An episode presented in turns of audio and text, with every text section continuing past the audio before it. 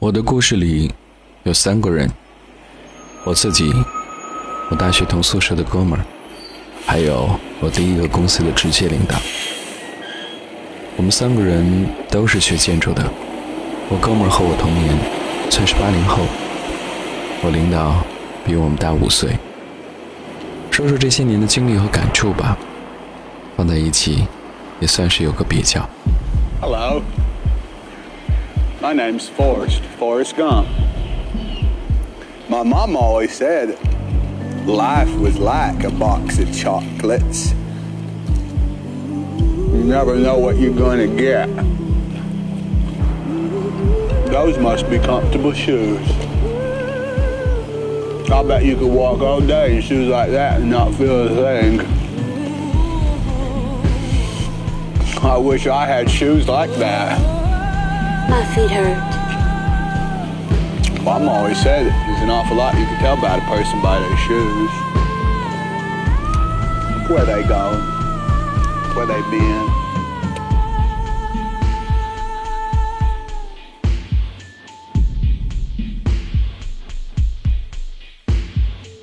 二零零四年，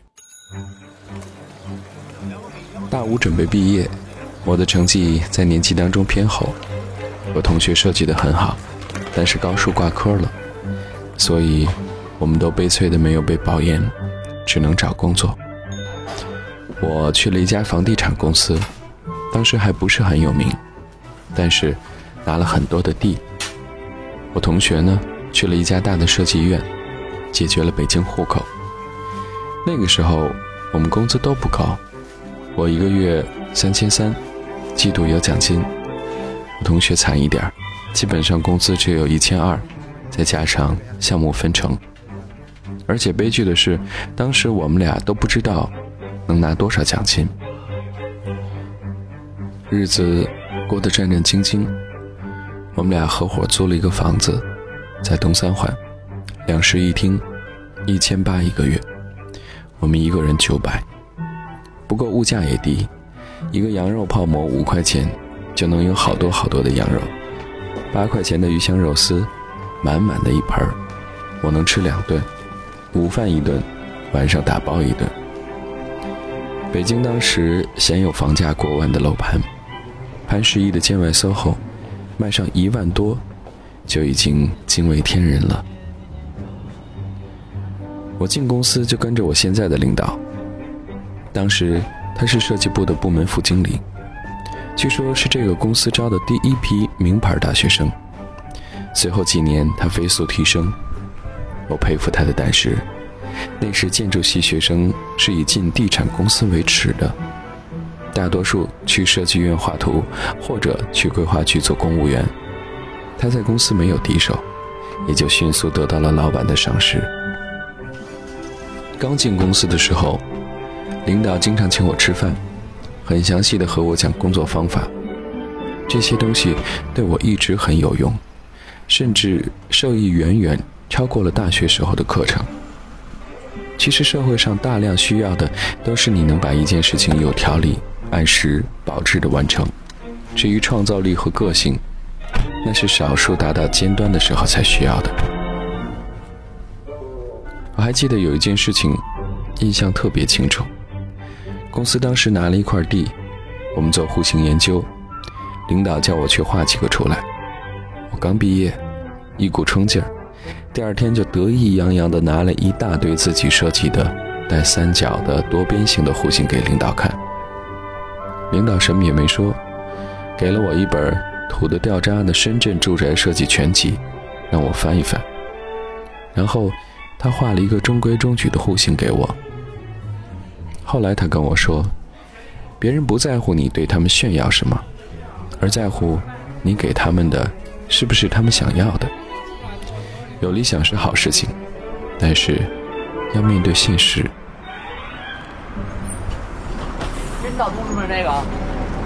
这一年我几乎天天在加班，因为很多事情都不熟练，也不想耽误事儿。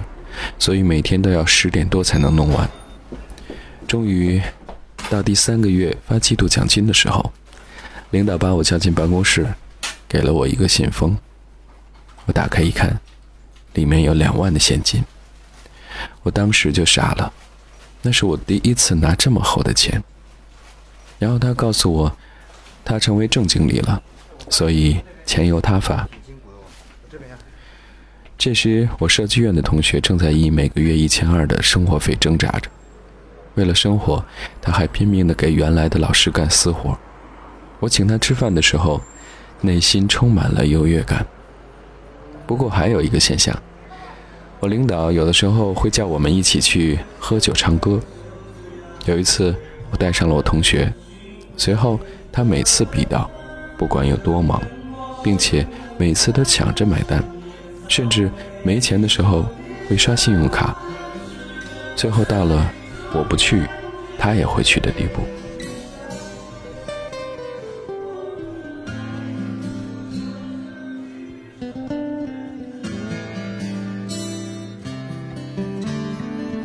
生活也许不是想象中的容易或太难，难免觉得有点支撑不住，有点想放弃。有谁不是活在挣扎中，拼命为了争一口气？千万别在重重诱惑里。无意间迷失了自己，是我们选择了生活，还是生活选择了我？要追求的梦幻太多，却又得到什么？是我们选择了生活，却又想要努力摆脱。在绚丽的霓虹迷惑，却又装作冷漠。二零零五年，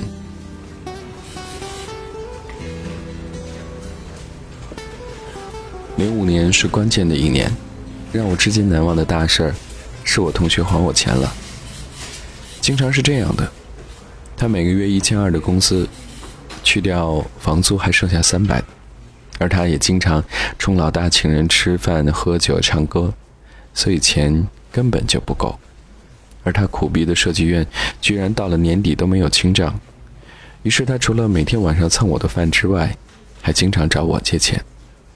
那个时候我经常加班，但是不管多晚，他都会等我回来，然后说：“呃，去吃宵夜吧，你看我一画图连时间都忘了。”吃东西的时候，他就会一把鼻涕一把泪的讲，又没钱花了，然后我就会借他两百三百。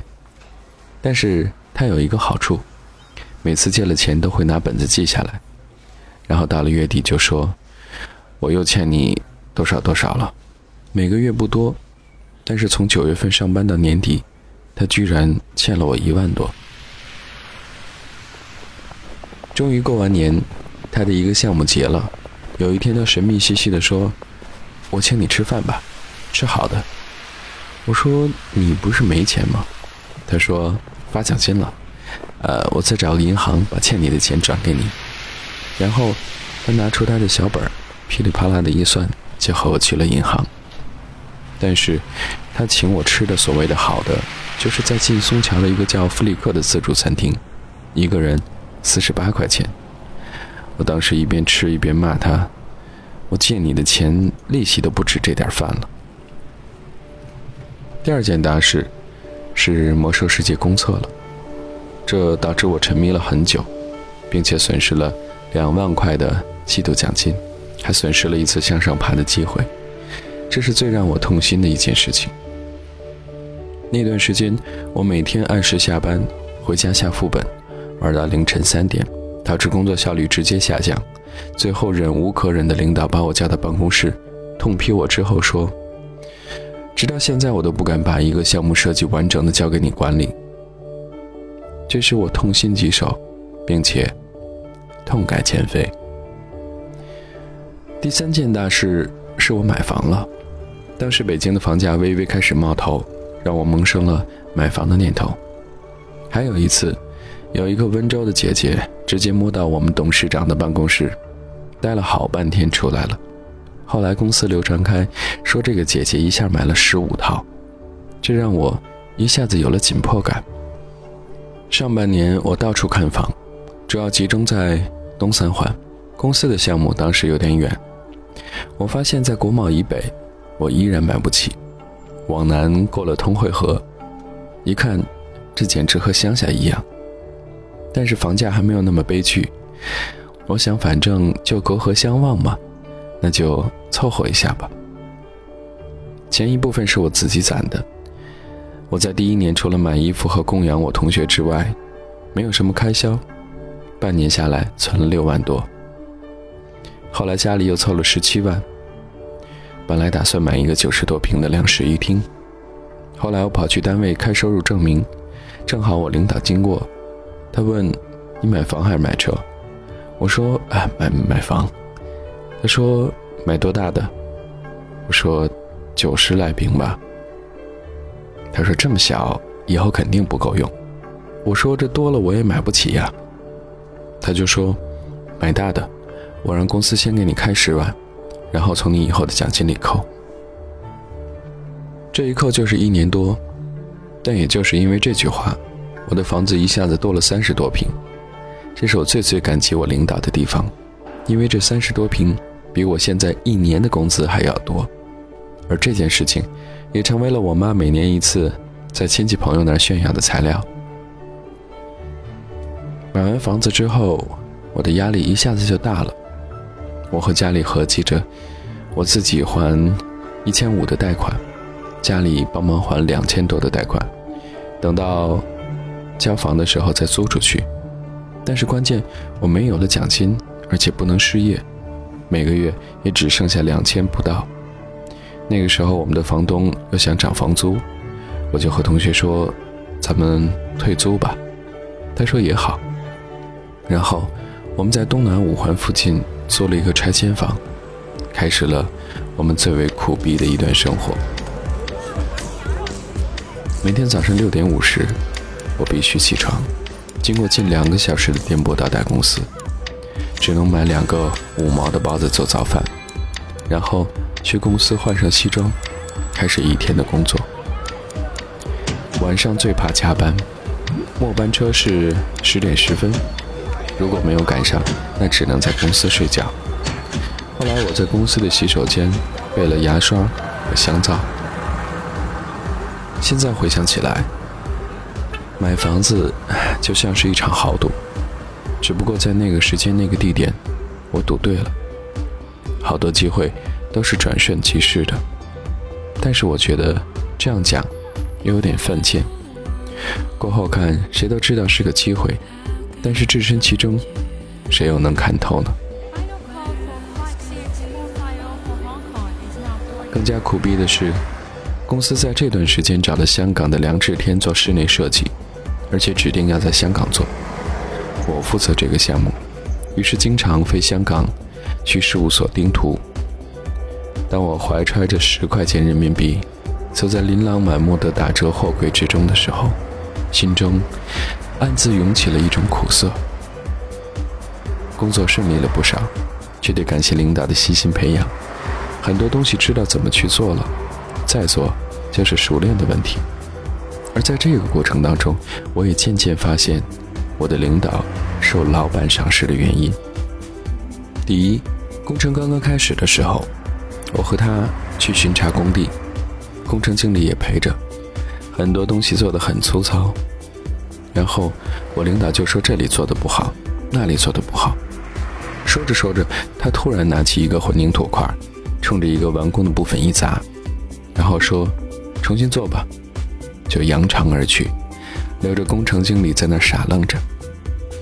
从此，工地施工的时候都知道要找我们研发部门先确认，施工质量也就好了很多。这个事情很快就传到了老板耳朵里。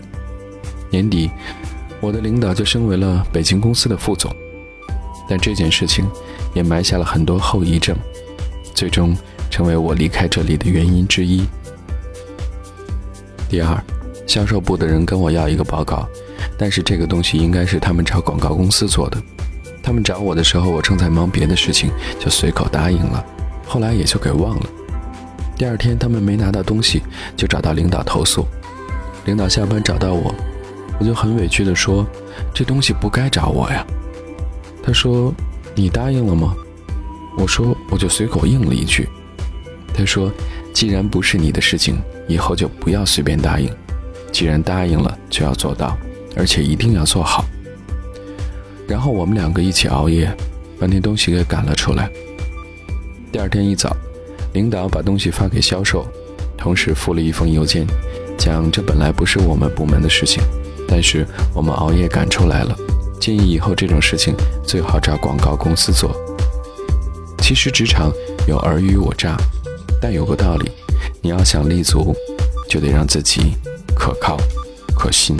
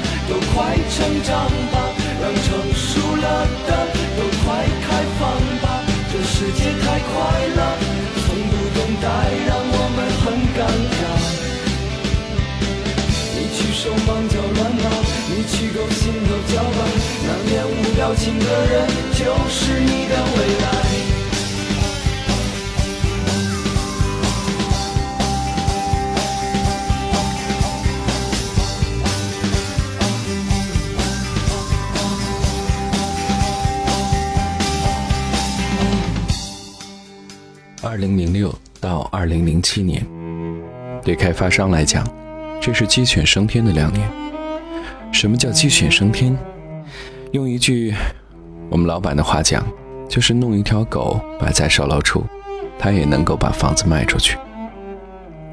我看到了售楼处门口排起的长龙，人们彻夜排队为了一个买房号，还有人雇佣民工排队。拿到号的人，好像是拿到了未来。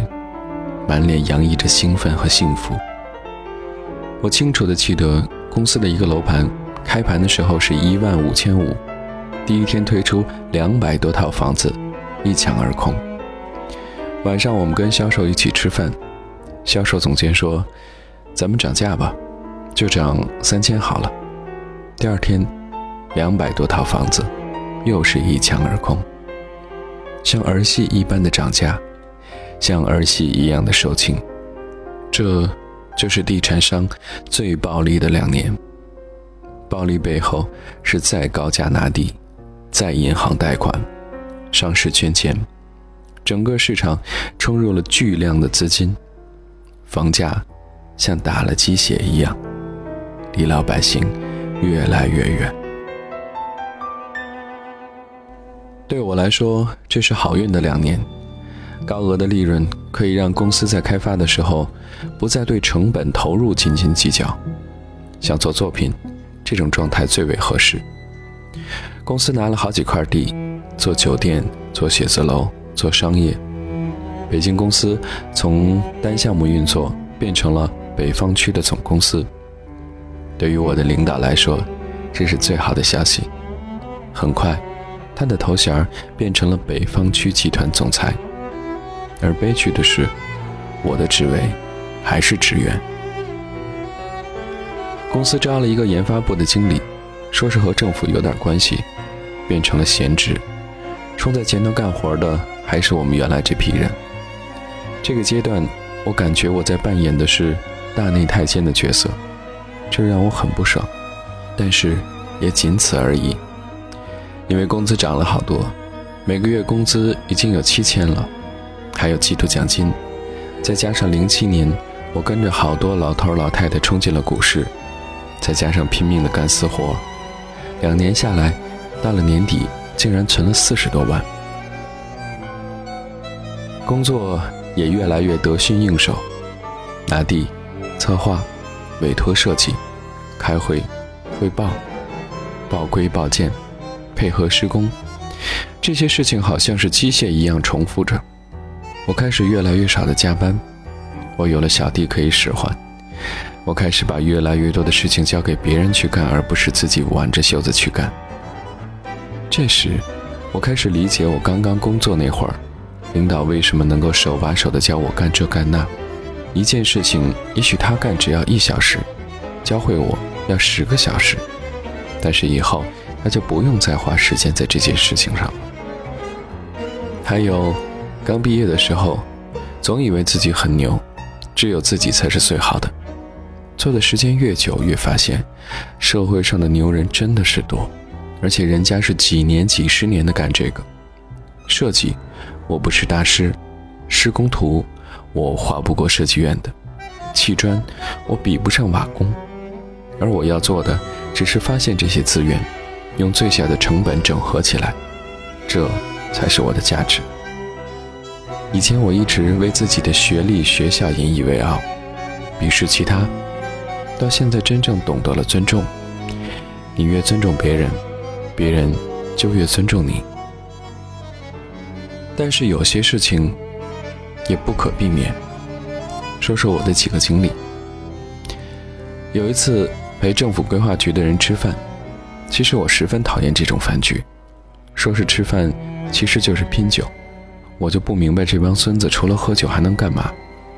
白酒一杯一杯的灌，头胀得像要爆了一样，一疼疼了好几天，而且不喝不行。第二天他们会给你图纸上挑刺儿。席间有一个公务员说：“我们家新砌了一个小院儿，就是有点空。”第二天，我们就挖了几万块钱的树给他们家种上。这种事太多了。公司内部勾心斗角也越来越多起来。以前公司刚发展的时候，内部气氛非常好。现在公司部门越来越多，手续越来越繁杂，我的职位很尴尬，职位低。但是对什么事情都要指手画脚，这就非常招人恨。再加上我的领导以前那么强势，现在他升了，也是红人，别人不敢对他怎么样，但是对我们这些人就有气儿撒了。举一个例子，以前那个被砸的工程部经理，就拿了一张园林设计图纸让我签字，说是我发给他的，赶紧签完好进树苗，我怕耽误了工期，就给他签了。结果第二天，全都种上了老板最不喜欢的竹子。我赶紧问他，他说：“这你签的呀？”我拿过来一看，在图纸里面看了半天，最底下藏了一行小字，写着是某种竹子。这种斗争一直持续到我从某个供应商那里得知工程部经理吃了回扣的消息，然后我给他打电话说。我找到了一个更便宜的货源，要不要介绍给你？他说好啊，不过一直供货的那家质量有保障。这个电话之后，我们的关系才保持了某种微妙的平衡状态。说说我的同学吧，这两年也是他转折的两年，他孜孜不倦地陪我们唱歌喝酒，终于结出了硕果。我领导先是给他一个在河北不怎么重要的售楼处设计一下，让他试手。那小子设计的不错。我觉得设计这东西是讲天赋的，和音乐美术是一个道理。有的人天生就能做好东西。平心而论，我的设计能力就是一般般的。领导后来又陆陆续续给了我同学一些楼盘做设计，而他不知道又从哪里遇到了几个大老板。总之是从设计院跳出来自己单干了。那两年，连格力空调都开始干房地产了，他的活儿能不多吗？再后来，我们也就不合租了，但是每周都会去工体那边喝酒。另一个硕果，就是我同学泡上了我们公司的前台。那前台是一朵花啊，我觊觎很久了，被那小子抢了先机。当然，后来他们分手了。总之，这小子一切都是从喝酒唱歌开始的。他一直没买房，但是零七年他买了一辆车，宝马五。他说是业务需要。我心里估算着这两年这小子赚了多少钱。后来他请我吃饭，是在工体的河蟹，而不是劲松的福利课。零七年我和他一起考一注，就是一级注册建筑师。一注对于我们来说就好像是狗男女有了结婚证，总之是很厉害的。而且这个证如果租出去，每年能够收八到十万，一共要考九门，可以考八年。这哥们儿居然禽兽的一次过了，而我只过了七门。二零零八年，零八年实在是跌宕起伏，荡气回肠。年初的一场大雪，搞得我差点被困在北京。无数人抱着奥运会前中央不会让房价跌的憧憬。结果被赤裸裸的现实迎头棒喝。零八年初的关键词是次贷危机。零八年初，公司的售楼处迎来了又一批人，这一次他们不排队，他们的脸上洋溢着被欺骗的愤怒，他们是来退房的，顺带手把售楼处给砸了。零八年上半年，大家都非常的恐慌，公司上层谁也没有经历过这样的事情。随着各个地产龙头的降价打折，整个公司都开始降价销售。对于我来说，最为明显的感受就是年初我去深圳出差，在华夏城办事，晚上一看行政给我订的是威尼斯人皇冠假日酒店，而我以前住的都是洲际，我就打电话问，给我的回答是公司账目有点紧。再后来，连皇冠也住不起了。只能住快捷假日。年初，领导又请我吃饭，然后宣布他被调回总部做公司副总，就要离开北京了。他问我去不去，我说我不去，因为这个时候我苦命坑爹的找到了女朋友，我已经空窗三年多了，久旱逢甘霖，打死也要留在北京的。领导走了之后，我们的研发部经理。又是个闲人，我们就真的成了没头的孩子。再加上楼市不景气，年初我基本上很闲，除了每天对着跌停的股票长吁短叹。但是找了女朋友，让我有了向上的心思。首先是要把一级注册建筑师考了，这个证已经涨到了八九万一年。为什么这个值钱？我给外行的人解释一下吧。设计院是要干活的。干活要资质，资质的一项就是院里有多少个一级注册建筑师，有资质你才能有资格出施工图，拿去给人施工，相当于营业许可。现在设计院遍地开花，但是一级注册建筑师又没有那么多，僧多粥少，于是小的设计院就想出了租这个证，我每年给你九万块钱，你名义上在我这里工作，实际上。你爱干嘛干嘛。考一注是一件非常费体力的事情，有设计做图题，自己背一个画板，吭哧吭哧一画就是大半天。考试的时候或许还能碰上许久不见的师兄师弟，大家就聊你在哪儿高就啊？你考了多少年了？然后互留一个电话，也挺好玩的。所幸的是，我把剩下的两门都过了。领证的时候，在门口就被一个设计院的堵住了。他说他在西北开了一个设计所，想租我的证，九万一年，租两年。我说好吧。第二天他就给我的账上打了十八万，我把账给了他。后来跟我同学讲，同学很愤怒，说我干嘛不给他？他再凑几个证，也可以不管考了，自己开一个设计院。考完证之后，说实话很空虚，就是那种一开始绷得紧紧的，后来猛然放松的感觉。再加上楼市、股市也一直是半死不活的。那段时间，我和女友打得火热，老租房也不是个事情。我们寻思着就买套房吧。我把第一套房租出去了，八千一个月，足够还贷款，还有盈余。而那段时间市场非常差，房子基本上是随便挑。当时我们想买套大一点的，就没在市区看，主要在望京看一下。手里已经有了些钱，再加上依住的钱，一次性就全都花了出去。后来这里的房价已经涨到了三四万，又是我始料未及的，可以算是狗屎运吧。买完房压力就大了，我迫切需要一个月薪多一点的工作来还房贷，而这里没有领导罩着，好多事情不好做。正好这个时候有猎头找我。推荐另外的小地产公司做设计经理。我当时歇得百无聊赖，突然很怀念当年刚刚进公司的时候，几个人天天熬夜加班，共同奋斗的日子。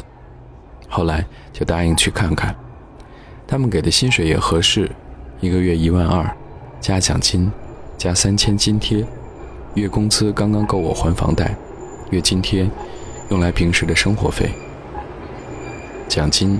可以买一点金融产品，但是进去的时候职位还是职员，因为我的工作年限太短了。办完离职的时候，已经差不多是年底了。我领导回北京这边开会，叫我一起吃饭，还叫上了我同学。这个时候，我同学已经成为了这个公司的御用设计师，同时，我们见面的机会也越来越少。我记得吃饭是在后海那边。我领导在荷花市场和恭王府中间盘了一个四合院，开了一个私人会所式的餐馆，无非就是一些鱼翅鲍鱼。领导来的时候开了一辆保时捷卡宴，还挽了一个娇艳欲滴的小姑娘。后来介绍说，是某个表演学院的学生。我同学带着我们公司的前台也款款的来了，还有苦逼的我，孤零零的在瑟瑟的寒风当中等着他们。刚开始的时候，气氛有点冷，毕竟大家好久不见了。喝了几杯酒之后，才开始慢慢的活跃起来。酒席上的主题永远都是那么几个：拼酒、吹牛、忆苦、讲兄弟之情。中国人是一个特别喜欢吹牛的民族，不管混得多么成功，也有强烈的炫耀的欲望。我们领导开始从他的高中开始吹，就是说如何如何聪明。如何如何万人迷，高考在学校数一数二之类的。我呢就拍着他讲，我高考成绩秒杀他几条街，在省里也是排得上号的，还不照样在他手里装了四年的孙子。他说你是没赶上好时候，我说不，我是真心服你。论做事做人，你甩我好几条街。后来我同学和他女朋友先回去了。领导也把他的小姑娘支走了，我们又去了朝阳公园旁边的一个高级会所。现在回想起来，我说真心服他是真的。我发现不管机遇怎么样，成功的人都有一个共同的特点：他们勤奋、坚韧不拔、目的性强、善于学习，从不抱怨规则的不公平。而是善于从不公平的规则当中找到有利于自己的漏洞。他们对于成功的渴望，好像是饿狼对于肉食的觊觎。他们随时肌肉绷紧，永不懈怠。时机一旦成熟，一口就把肉吞下去。走向漫漫的长夜里。走向清醒的另一方，以为自由在梦境里能换回自己。终于，我要告诉自己，如今我已不再年少。渴望有笑有泪的梦不再重现。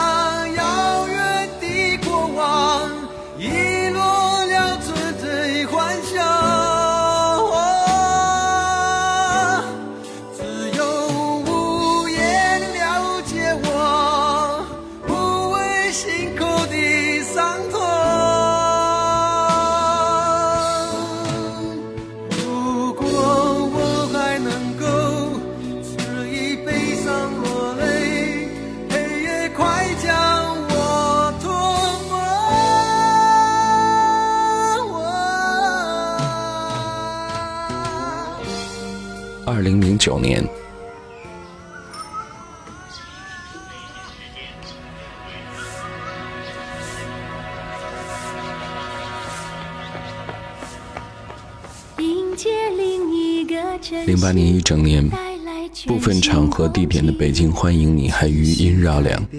cctv 新楼的一把大火就把我们带到了二零零九年。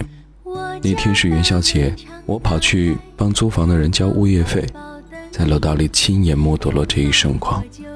那家伙当时正是锣鼓喧天鞭炮齐鸣好像是一把火炬浓烟蔽天不见月亮。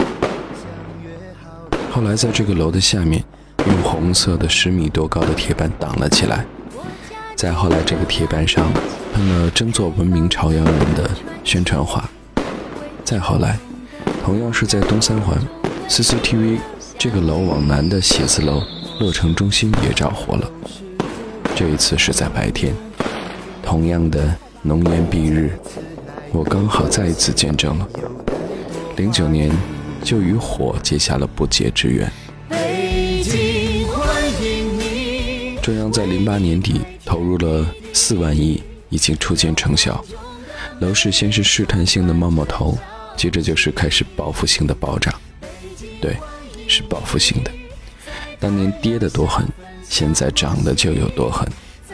在这一轮的涨价当中，有明显的特点：郊区领涨。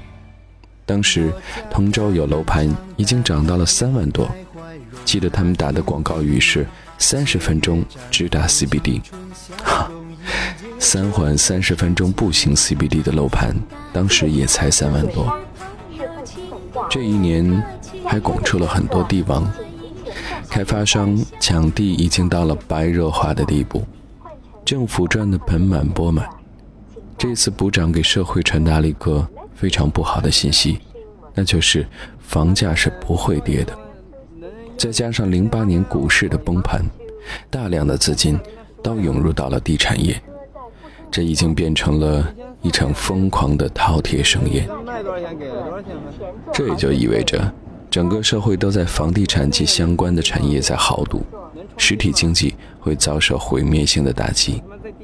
这些在以后会慢慢的显露出来。零八年股市六千点的时候，我们楼下的扫地大妈都赶着在买股票。零九年的时候，人们见面就谈房地产。零九年对于我来说，在个人财务状况上也出现了质的转变。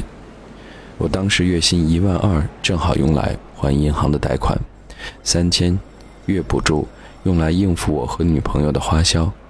女朋友自己其实也挣钱，我们每个月的消费在五千左右，这样我每个月有八千的房租盈余，我不用再战战兢兢的担心哪个月还不上银行的房贷了。于是我们在手机上安装了一个计件的软件，记录每笔花销和投资。以前我是不敢记，因为经常赤字，完全没有安全感。我在工行开了一个买黄金的账号，股票没有信心，楼市看着都胆寒，也没有实力炒，黄金其实还是保险的。我每个月会花六千买黄金，两千存成定存，这个习惯一直保留到现在。不要小看这些钱，积少成多，现在也成了一笔不小的资金量。工作上也是顺风顺水。刚去新的公司，觉得精神状态为之一振。虽说招进去的时候是职员，但是部门经理的职位一直都是空着的。然后公司又找了两个建筑师，但都是刚刚毕业的。我花了一个月熟悉新公司的流程，就开始展开自己的工作了。我还是习惯性的每天早上梳理当天的计划，晚上下班肖像。我还是不停的提醒自己，要么不答应，要答应就要做，要做就要做好。另外，虽然我计划能力一般般，但是这几年东走西看，肚子里面也多少存了点货。再加上楼市大好，公司又舍得花钱在设计和材料上，总之是大展拳脚的时候了。我甚至学会了前领导的砸工地事件，不过采取了更为稳妥的方式。在工程初期的时候，做了大量的样板。我跑去工地，把不按照设计做的、我没有确认过的，一一拍照片记录下来。然后我会去找大领导，说工地做了样板，您什么时候有空去指教指教？他就答应了。然后我写邮件给工程部的经理，讲大领导要去看工地，但我发现还有一些瑕疵，又把拍的照片发给他。列车运行前方，他吓得下午就和我去了工地，把施工方臭骂一顿，然后我又一一把不好的指出来。工程部经理自己说了你们砸了，重新来吧。以后什么事儿都要和研发部门多多沟通。在工作当中，所有人都是打工的，谁给他发钱，他就听谁的。大老板给工程经理发钱，所以大老板的事情他就特别的隆重。工程经理又给施工队批钱，所以施工队就听他的。后来大老板去看完，夸工程经理管得好，他就非常的感激我的提醒，以后大家相处也就容易多了。而我又达到了控制项目质量和效果的目的。这，就是我的老领导教会我的：凡事不要蛮干，要利用其他人的能力和资源。很快，我升成了部门经理，月薪涨到了一万四，每个月有四千的补助。我觉得这是我应得的，因为我一直在很尽力地保证项目的质量和效果，同时还兼顾了成本。我甚至比成本部还清楚每一项分包、每种材料的价格。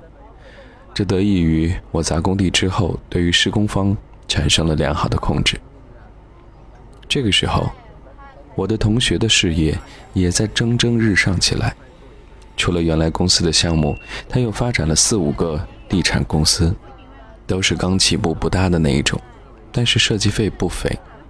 他招了四个人，在找他喝酒的时候，他披着 Burberry 的围巾和风衣，穿着 Hermes 的衬衣，拿着 LV 的公文包，香水味呛得我想咳嗽。我说：“你就装吧，谁不知道当时你在宿舍抠着脚丫打游戏的熊样啊毛主席纪念？”他说：“没办法呀，有几个客户是富婆。”我说：“真的假的呀？”喝醉了的时候，我们才会放声大笑。我常常在网页的新闻上看见我老领导和原来公司的消息，我偶尔就会发个短信和他聊聊。零九年底发了奖金，我拿了十九万，这是最多的一次。我和女朋友去了趟法国，给她买了一个卡地亚的戒指，花了七千欧。但是我隐隐觉得，有些事情变了。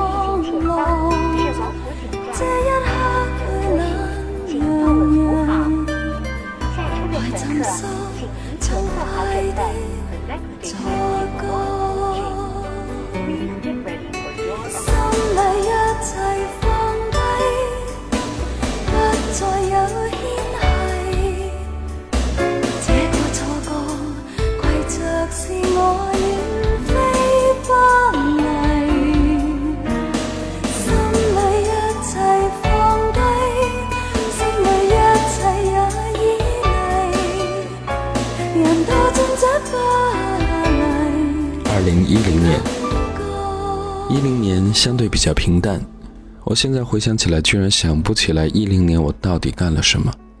也想不出一零年有什么标志性的事件，真是纠结。我突然想起我高中非常痴迷的《光荣三国志》，刚开始一个城几个人，每录用一个人，每攻下几个人，都要兴奋半天。打到后来就是机械化的攻城掠地，就等着看统一之后的结局，反倒提不出什么兴趣了。我已经工作六年了，我突然想到了我的老领导，他大我五岁。四年前，他已经是一个大公司的北方集团总裁。我呢，明年能升职吗？应该没戏。我应该是一个苦逼的研发部经理吧？我还有勇气跳出去吗？我没有了。失去了稳定的工作，我就要很吃力的还房贷，我就要告别好不容易得来的安逸生活。人生就是这样。在刚毕业租房挤公车的日子里，我有舍得一切重来的勇气，因为我除了激情什么也没有。等到什么都有的时候，我的激情却没有了。我突然发现我老了。最明显的事实是，每个星期我会回母校打篮球，六年如一日。从开始的时候干拔急停、跳投，到现在弓着背。用体重吭哧吭哧的往里扛，偶尔想跳一下，膝盖就会一阵酸痛。以前在同学群里振臂一呼，至少能组个队去打球。到现在，我形单影只的走到一帮小孩子身边，舔着脸说：“同学，加一个吧。”同学聚会的主题从聊设计、聊月薪、聊前途，变成了聊结婚、聊小孩、聊政策。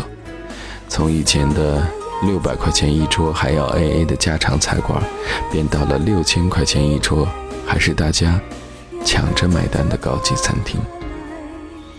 记得毕业那会儿，大家二锅头就着燕京，又哭又吐的稀里哗啦。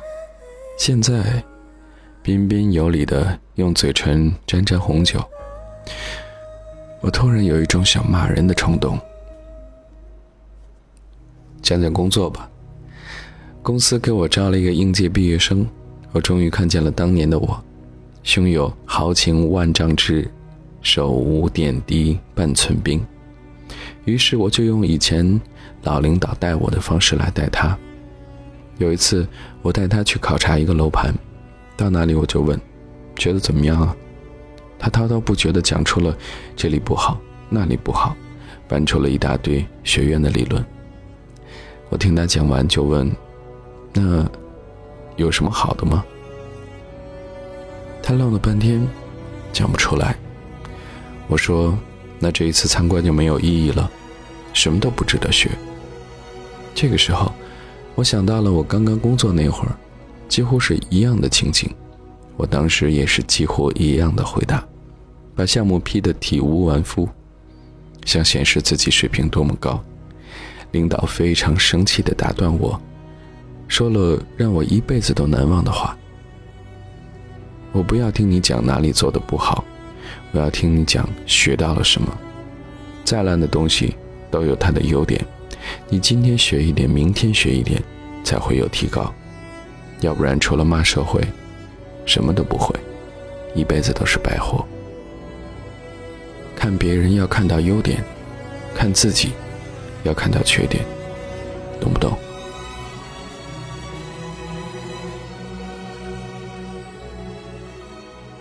二零一一年，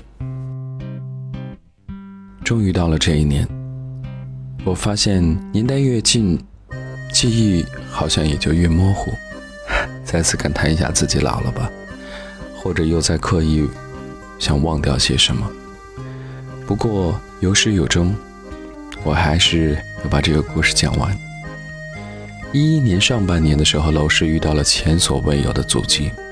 限购几乎打击了所有的京城地产商，但是有了零八年的经验，地产业内的共识是，只要扛住资金流不断，必然有等到云开雾散的一天。再加上零九年、一零年囤了充足的资金，房价没有松动，但是成交量少得可怜。就这样坐吃山空，钱总有花完的一天。到了下半年的时候，资金的问题就开始暴露了。到后来，公司的付款都出现了问题。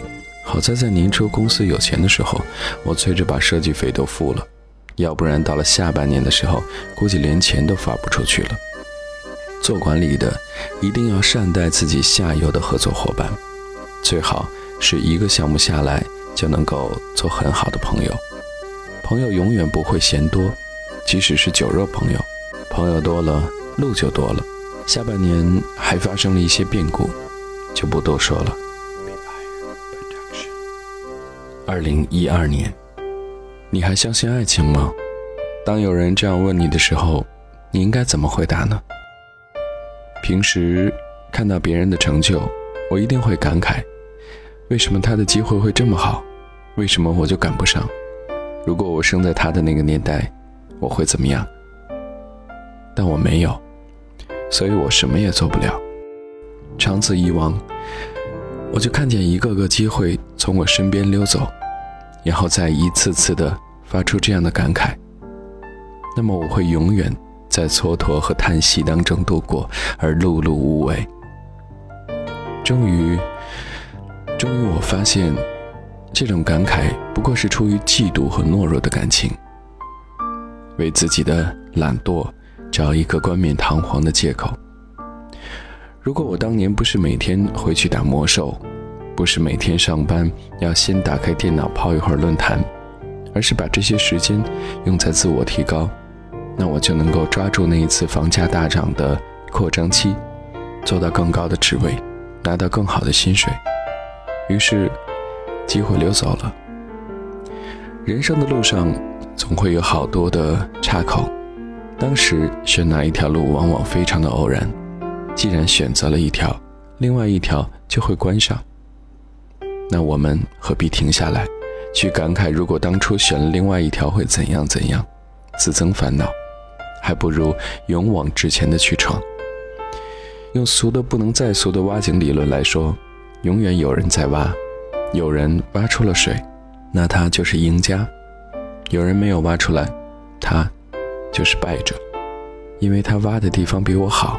因为他挖的比我早，因为他的铲子比我好，因为他从小学的是挖井，管他呢，只要地下有水，早晚有一天我能够挖到。赢者和败者只有一个区别，赢者挖到了最后，而败者中途放弃。所以临渊羡鱼，不如退而结网。青春一去不再来，越来越懂得这句话。从十八到二十八岁是黄金的十年，无论智力、体力都达到了巅峰。这个时候不顾一切的去拼，也不惧怕失败，因为还年轻，随时可以推倒重来。在这几年积累的东西可能会影响你一辈子，所以千万不要恣意挥霍这几年。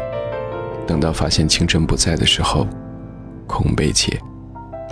比如我，现在回想起来。这十年唯一的亮色只有高考。